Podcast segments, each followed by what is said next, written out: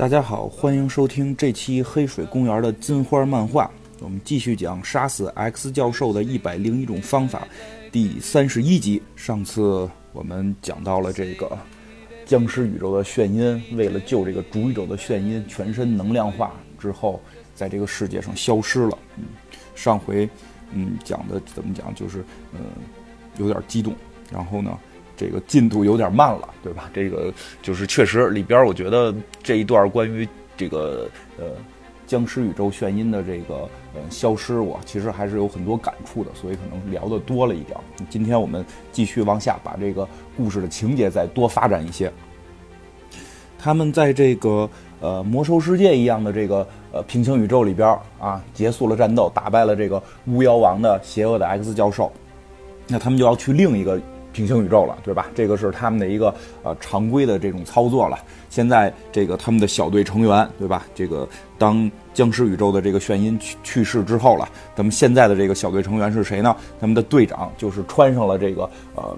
穿上了僵尸宇宙眩音的这个制服的我们主宇宙的这个眩音，终于从这集之后，我们就不用再来回倒腾这几个眩音的名字了，这就是一个眩音了。他但是他穿上了这个僵尸宇宙，他们前任队长，他们前任队长的衣钵已经让他穿上了。其实这也代表着这个我们这个主宇宙的眩音进一步的成熟，他从一个这个呃怎么讲一个。嗯，美国田姐的这么一个感觉，然后慢慢成长成一个小队的队长，现在更进一步，感觉是更有领袖的风范，更像能够这个执行任务，有非常多的战斗经验的这么一个呃战斗人员了。他现在可以说是非常成熟了。对啊，他之前的这些衣服都是什么吊带儿啊、背心儿啊、短裤、短裙啊，对吧？丝袜呀、高跟鞋，对吧？现在就是。全身的战斗服了，对吧？这个真的就是有时候服装也标志着一个人的这个身份的变化，在漫画里边肯定是这样的，他需要服装来去衬托这个人物了。那他下边的这个成员都有谁呢？对吧？这个主要的有两个肉盾型的成员，这个一位就是从头跟到尾的这位豪利特金刚狼。我真的想讲到这儿，我细细一想，咱们这个故事从这个呃，镭射眼在纪世宇宙的这个。脱险开始，对吧？那会儿就是有这个豪利特金刚狼，那会儿这个豪利特金刚狼和这个呃主宇宙的镭射眼是形成搭档，对吧？这个豪利特金刚狼现在看起来是我们整个这个故事里边这个贯穿始终的核心人物了，对吧？然后除了他，另一个肉盾就是他的男朋友，对吧？他的男朋友海格力斯，他们是来自同一个宇宙。然后还有这个小夜行者库尔特和这个南北战争时期的这个黑人镭射眼。啊，其实今天主要实际上为什么又重新说一下他们呀？因为这个小库尔特的故事大家都知道了嘛。今天就要其实要主要是讲一讲这个黑人镭射眼和这个豪利特金刚狼这个两个人物的这个故事，到底他们之前都发生了什么？当然了，这个小队成员除了这几位人，还有之前的这个贤哲泰莎和瓶子教授。我觉得啊，这个漫画因为是接近尾声了，所以呢，这几个人物呢。他的这个故事也不能说这故事都完了，然后这几个主要人物他们的背景没有展开也不合适，因为其怎么说呢，就是欧洲的这个欧美的这个文化、流行文化也好，我觉得一些包括他们的一些小说也好，更更别说这种漫画了，他们对于故事的展现。并不会太愿意上来就直接把这个人物的各个前因后果都介绍清楚。这个人物直接有一个，其实在中国评书讲究叫开脸儿，就是中国传统的这个小说也会是这样。你说赵云常胜将军，对吧？穿穿着什么什么样？他原来是跟着谁，后来又跟着谁，对吧？先有一个整体的介绍，直接就给你定义这个常胜将军，对吧？这是一种中国的一种讲故事的方法。国外的这个讲故事方法，一般有一种说法，就是你上来这个故事一般。哎，都不会直接去讲这个人物的真正背景是什么，他是在故事内容当中一点一点一点透露出来。其实我觉得这个故事，就这个呃杀死 S 教授的这套故事，本来可能原计划呀还会有一些，但是后来呢，这个可能是由于这个呃出版的这个销量问题吧，因为它毕竟不是主宇宙的故事，他们这个档期可能到了，他们要快结束了，所以呢这一集就把后边的几个人的故事就都给讲出来了。所以这一集开头呢，并没有什么特别强的战斗的戏，他们直接讲的就是说他们穿越到了一个看起来相对比较。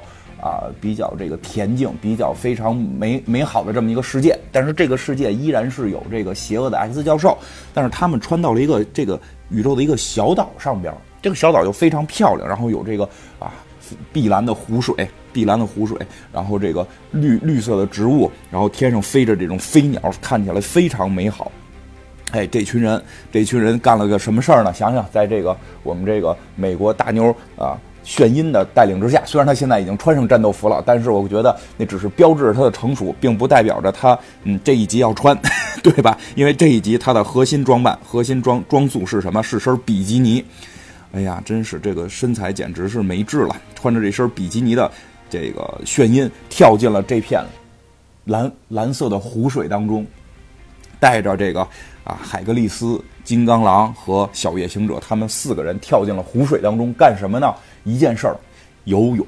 哎呀，他们非常开心啊！其实这几个人也能感觉出来，他们的这种感觉心事不多，心事不多，也不能说没有心事，就是看得比较开。咱们就这个。北京话讲叫心大，可能这北方话都这么说吧。这几个人是心比较大，就夸夸夸跳进去就开始游游游起来了，非常开心，在这个碧蓝的湖水当中畅游。这个时候，贤者泰莎是继续的修机器。贤者泰莎感觉完全不参与他们这些活动，也不打仗，也不也也不娱乐，就是在那儿修东西。哎，然后呢，这个维护他的这个设备。但是其实有一个人感觉应该下来跟他们一起玩耍，但是没下来的，就是这个啊南北战争的黑人镭射眼。这个这帮这帮人就是劝这个镭射眼下来嘛。这个镭射眼就是意思我要保持警惕。你这现在不一定什么时候邪恶的 X 教授就来了。你们怎么能就这么放荡的在这块游游起泳来了？你们这也太奔放了。敌人来了怎么办？我得负责警戒。哎呀，这个炫音就比较比较能能能开玩笑，就夸一个。光波，因为咱们之前讲了，他们都是能控制这能力大小的。这估计就是相当于咱们哎给人后脑勺，哎比划一下，来一下这个拿手拍一下人肩膀这种，拍一下后脑勺这种感觉。他拿这个光光能量就去拍这个，哎拍这个镭射眼了。这镭射眼就是一下就从这个他们这飞船上蹦下来了，但是还是没有蹦到这个啊水里，蹦到了这个岸边。这个时候小夜行者上去，小行者。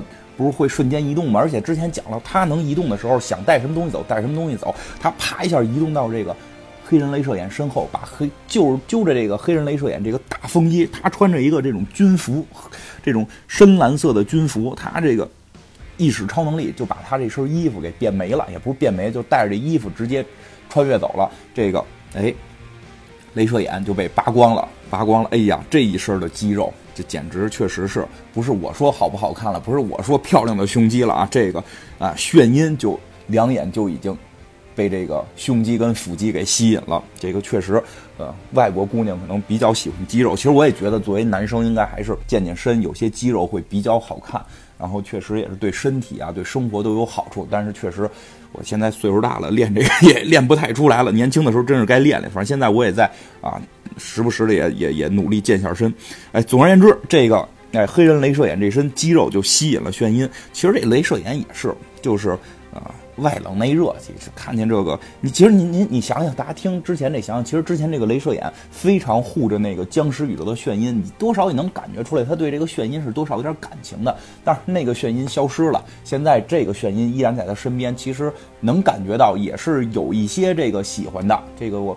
虽然说，因为我以前看《危机边缘》里边这个奥利维亚的这个平行宇宙的奥利维亚来，然后她的男朋友没有分清，没有分清哪个奥利维亚就是来的这个，就是所谓的比利维亚来了之后，把这个奥利维亚给代替了，然后她的男朋友没有认出来，然后还有跟这个比利维亚就在一起，就是嗯睡觉了，然后后来这个奥利维亚经过很很多的这个磨难逃回来之后，就非常暴躁，就就是就是你怎么能跟别人睡觉，对吧？然后她男朋友特无辜说。那是你啊，那是平行宇宙，那也是你啊，我怎么能分辨出来？而且就是我喜欢的是你，所以平行宇宙的你我也喜欢，这很正常，对吗？然后那奥利维亚说了个特别厉害的话，说你应该从眼神就能分出来哪个才是我，对吧？以至于后来那个故事特别有意思，就真正的奥利维亚再进行穿越回来的时候，她男朋友死活不接受，说你不是，你不是我的那个奥利维亚，我从眼神看出来了，所以很有意思了。其实确实是，就是我我是觉得，因为也真的没有平行宇宙，但我也想过，如果真的有平行宇宙，有一个几乎一样的女孩的话。其实可能，如果你喜欢这个宇宙的女孩，你应该会喜欢那个宇宙的女孩吧。反正总之，这个镭射眼就是还是跳进了水里，跟这个炫音啊打起了水仗，对吧？这帮人打水仗，那就不是嗯，简单的拿手泼了，对吧？咱们去游泳池打水仗就拿手在在水面上呼和楞水，人家就是用眼睛发激光打水，然后炫音这个炫音这用用手哎用手发这个能量光柱打水，这俩人就打起来了，然后闹着玩嘛，闹着玩不是真打，但是这个炫音一个鱼跃，用这个光能量打在水面上，自己飞起来一个鱼跃，跳到了这个镭射眼的后后面背后。然后再转过头来看镭射眼的时候，就彻底傻掉了。为什么呢？这个镭射眼的后背全部都是伤痕，一看就是鞭子抽的非常非常重的伤痕。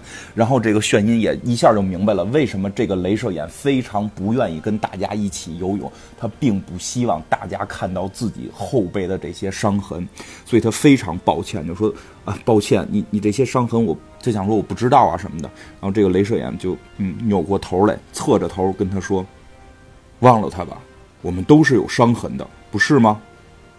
这个眩音有没有伤痕呢？现在还不知道。当然了，一会儿有可能这集有可能知道，也要不然就到下集了。然后这个眩音继续的这个眩音，我觉得非常有八卦之心啊，真的确实是比较符合娱乐圈的风范。他就想套这个这哎套这个黑人镭射眼的故事了。他就说：“那么你有什么故事吗？萨默斯对吧？这个镭射眼叫萨默斯斯科特嘛。然后呢？”这个镭射眼就开始讲他的故事了，因为当中间还是诱导了他几句，诱导他几句之后，这个镭射眼就开始讲述了他的故事。这个黑人的镭射眼生活的那个平行宇宙还处在美国南北战争时期，大家有兴趣其实可以查一查，这是属于美国的内战，对吧？美国内战之前我们也聊过，像《乱世佳人》这种电影名作都是以美国内战为核心的，对吧？它这个有很多前因后果了，这个历史上面太多的东西，也就是。我也没法在这详细展开，因为有很多种说法。就是确实就是美国南方要独立，然后呢，北方就跟南方打，然后后来北方呢，这个就是林肯，北方是林肯代表的这个政府，然后他代表的更多的是这种就是怎么讲，好像就是要。经济更更繁荣嘛，南方代表的更多是种植园，所以南方需要很多的奴隶，然后北方需要更多的自由人，这个是我们常规在历史上学的，所以北方支持让黑人的这个自由解放，因为当时南北战争之前，黑人还属于奴隶，就属于奴隶，就是你他属于劳动工具，不没有任何的人权，说不光说没有人权了，就是他就是拿你当动物一样去看待，说包括就是因为这种这个时期。呃，导致了很多问题，包括现在美国的南方的这个种族歧视会比北方严重的多，就是因为美国南方一直是大种植园，他们长期的家族的对于这种黑人的奴役，当然这种我觉得确实就是这种奴役人类，这真的是不对的。有时候我觉得奴役动物都是不合适的，包括我们之前聊到这个侏罗纪公园动物表演，其实我觉得都是有残忍性的，更何况活生生的奴役人呢？对吧？因为像这个，我记得《雷神三》里边这个电影，宗师还说呢，这个他们是属于不是奴隶，他们不不能称之为奴隶，他们是不拿这个工资的这个工人，对吧？其实说起来好像是种调侃，但是奴隶真的可能比不拿工资的工人更凄惨。为什么呢？因为当你不是一个人的时候，你不是拿不拿工资的问题。你就像如同一个动物，或者说一个一样东西一样被对待。就当你的主人不开心的时候，就像我们有时候不开心的时候，我们都会啐个碗，对吧？我记得好像现在还有哪个网红店说是能喝个酒，喝个酒就啐碗，对吧？那么如果我们把这些人类也当成这些奴隶，如果说这奴隶主把奴隶当成了工具，当成了物品的时候，那就可以随便啐他们呀。所以，确实在那个时候，我觉得这个很多时候科幻故事都是。故事是科幻的，镭射眼的眼睛能能喷激光是是是科幻的，是幻想的。但是他所描述的当时美国的那个奴隶的情况，那个黑人奴隶的状况却是真实的。他就说，为就是他的后背的伤是怎么来的？是他们每个星期，就是那些白人那些奴隶主每个星期都打我，没有原因的打，就是不高兴了就要打你，然后。在我的母亲死后，他们变成了每天打我，而且我没有犯错。其实这是最恐怖的。你比如我犯错了，我没完成工作，或者我我我偷懒了，或者我骂谁了，你们打我，我我还知道我前因后果，我以后能想法避免。但是对于这个黑人镭射眼的奴隶来讲，没有犯任何错就会被鞭打，而且非常痛苦的鞭打，而且他就会去质问，就是我没有犯错，你们为什么要打我？但是他们说我在想，能从我的眼睛里看到。他们说看到我想犯错，看到我是魔鬼，然后他们打的如果是普通奴隶的话，这真的就是一个借口，对吧？这就如同那个故事里边那个大灰狼问你戴没戴帽子，对吧？这回可好，打的这个是有变种能力的镭射眼，镭射眼，那对吧？他眼睛里可就真的充满了魔鬼。他镭射眼自己去讲述嘛，说的，我猜他们是对的，我觉得。那是我内心的魔鬼，所以他从眼睛发射出了巨大的激光。在有一次他被鞭打的时候，他的眼睛发出了激光，因为所有的变种人。基本上是会在青春期的时候进行第一次变异，这个是这个呃怎么讲？这个设定了，这个 X 战警的设定就是第一次也不能叫变异，它本身就是变异了。它第一次展示出能力，一般都在青春期的时候，或者说，而且它会经过几次会去转变，一般是在青春期的时候受到第一次心理的这个创伤也好，什么激动也好，就是这个情绪失控也好，会展示出它的能力。之后还会有几次让它能力再提升，然后再进行二阶、三阶的转化。而他就是在被鞭笞的时候，应该是刚刚进入青春期，就十十十来岁，十岁出头的样子。他的眼睛放射出了激光，把自己的这个村庄都毁灭了，让他逃跑了。但是，他逃跑之后遇到了福瑞上校和泽维尔博士，其实就是他那个宇宙的那个福瑞上校，就是那个黑人独眼龙，在他那里会儿，他他那个宇宙里边，黑人独眼龙是个白人啊，是个白人，是个上校，然后这个。这个泽尔维尔叉教授就就是这个博士，对吗？对吗？因为其实原来的主宇宙的这个这个福瑞上校，这个独眼龙上校，他他确实也是这个神盾局的局长，也是白人。在后来的这个漫画里边进行了更改，进行了把他改成了黑人，而且是按照这个按照这个萨米尔杰克逊的形象去改的，以至于到后来拍复联的时候就直接用他来，然后再导致这个。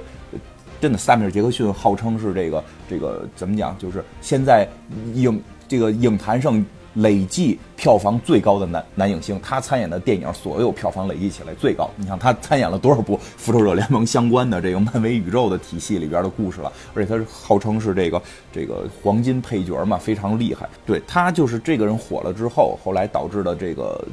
主宇宙的漫画，以至于这个所谓终极宇宙的漫画里边，这个福瑞独眼龙福瑞上校的形象越来越像这个萨米尔杰克逊，也就是黑人了。但是其实以前是白人，所以他的那个宇宙里边还是白人。然后他们两个人告诉了，告诉了这个黑人镭射眼，你是变种人，对吧？你你应该为。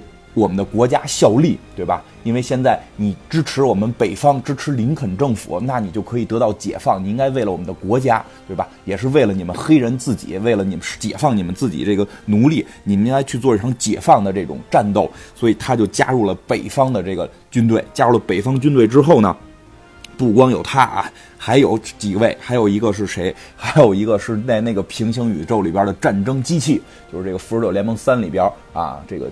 钢铁侠的这个好朋友战争机器，他有也有一身当时的那种更厚重的盔甲，更厚重的盔甲，这个肩膀上有这个这个转轮机枪，哎，还有一个黑人英雄是谁呢？是哎，暴风女，还是暴风女、风暴女？我老我老老说不清啊。暴风女在他们那个平行宇宙里也有，所以这三个人组建成了一个北方军队的核心小队，非常强力。对吧？你想想，一个一个雷眼睛能喷激光，一个能控制天气，然后还有一个是强力重装甲，对吧？结果，哎，结果怎么样？这个原来南方军队认为能够在两年之内获胜。没想到不到两周他们就输了，那这个确实这些变种人啊，这种超能力者要是加入了这种南北战争时期，那可想而知，这个这个北方军军队必然是瞬间获胜，对吧？哪还给这个乱世佳人里边郝思嘉他们那么多机会，对吧？还还就就两周就结束了，你还没有到前线呢，你就可以回家了，哎，然后然后呢，这个泽维尔和这个。福瑞就是就是他们那个宇宙的这个叉教授和这个独眼龙上校呢，把他们训练的非常好。他们觉得自己每个人至少杀了六千人，他们但是他们自己并不在乎，因为他们觉得是为了自己的解放。但是直到他看到了自己的同胞看他们的眼神，就是这帮北方人最后看他们，这帮北方军人看他们也觉得是是在看怪兽。